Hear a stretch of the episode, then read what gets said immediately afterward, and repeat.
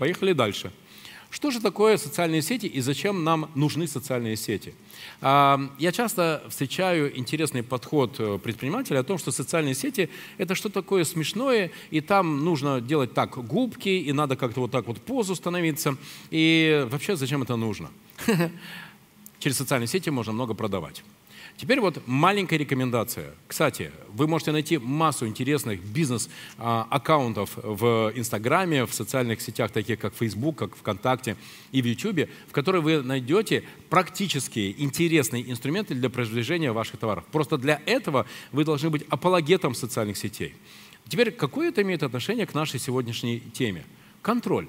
Да потому что через аккаунты ваших сотрудников вы можете контролировать, кто из ваших сотрудников чем дышит. И, кстати, гордится ли ваш сотрудник тем, что он работает в вашей компании? Потому что если он гордится, работая в вашей компании, то он что делает? Он пишет о том, как ваша компания достигла высокого результата, о том, насколько она стала успешна, о том, что вы получили крутого клиента и как мы гордимся этим – это очень хороший способ чувствовать градус вовлеченности ваших сотрудников в вашу компанию. Потому что социальные сети – это не только способ продвижения, это не только способ продаж, но это еще очень хороший способ контролировать настроение ваших сотрудников.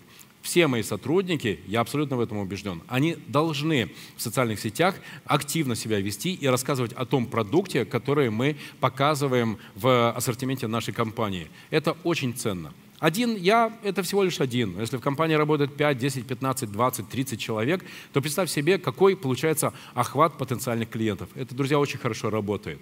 Хорошо, поехали дальше. Делай только то, что можешь контролировать.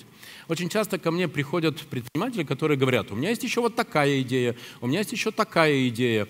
И они, не доведя до ума, до устойчивого развития и управления одним бизнесом, берутся во втор... за второй в надежде, что там будет прибыль по экспоненте расти, и отсюда я смогу взять деньги еще и на этот бизнес, и на создание нового бизнеса.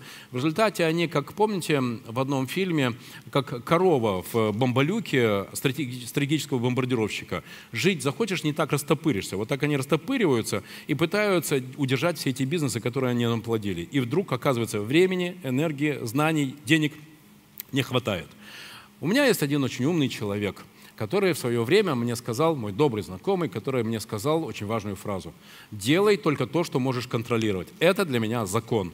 И если я понимаю, а сейчас я уже лично я, Владимир Маринович, я инвестирую уже в четыре проекта, и я рассматриваю, так вот, для меня а, то количество проектов, в которые я инвестирую, оно прямо зависит от одного простого фактора. Какое количество проектов я могу контролировать? Если я могу контролировать, я тогда иду в этот проект, конечно, если он мне нравится, там есть финансы, есть крутой продукт, есть хороший, классный, трендовый рынок. Но если я не могу контролировать, я туда не иду, какие бы заоблачные прибыли э, стартапер мне не предлагал. Это для меня очень жесткий критерий, потому что есть простое правило. Если ты не контролируешь, ты зашел в какой-то бизнес, и ты не контролируешь этот бизнес, оттуда однажды прилетит проблема – это для меня закон. Друзья, пожалуйста, посмотрите внимательно на те списки бизнесов, которые вы наплодили, и отрежьте те из них, выйдите из тех из них, в которых вы не сможете контролировать те самые ключевые показатели и контролировать отчетность по этим самым ключевым показателям. Это очень простая вещь. Помните, именно вот эти 10-15 минут каждое утро, каждый день и каждый вечер. Например, могу сказать, что я недавно вышел из одного бизнеса, потому что, когда я вхожу в какой-то проект, я договариваюсь с основателями этого бизнеса о том, что каждую пятницу я получаю отчет по такому-то набору э, цифровых показателей по основным бизнес-функциям. И в одном проекте я получил в первую неделю, хорошо. Во втором с опозданием на два дня. Э, на третью неделю мне пришлось повоевать, чтобы получить. На четвертую неделю, но ну, это просто заняло уже прямо неделю или две. Тогда я собрал совет директоров компании и задал один вопрос. Почему Почему я с таким трудом получаю контрольные цифры? Я не понимаю, что происходит с бизнесом, я не понимаю, что происходит с проектом. Меня это нервирует, я опасаюсь за судьбу инвестиций. Знаете, какой был ответ? У нас плохие результаты, и мы не хотим их вам посылать, потому что они нас демотивируют. А, после этого я принял решение о том, что мне пора из этого, вы, из этого проекта выходить. Друзья, есть еще большое количество интересных вещей, которые я хотел бы вам рассказать. Пожалуйста, найдите меня в социальных сетях, в инстаграме v.marinovich.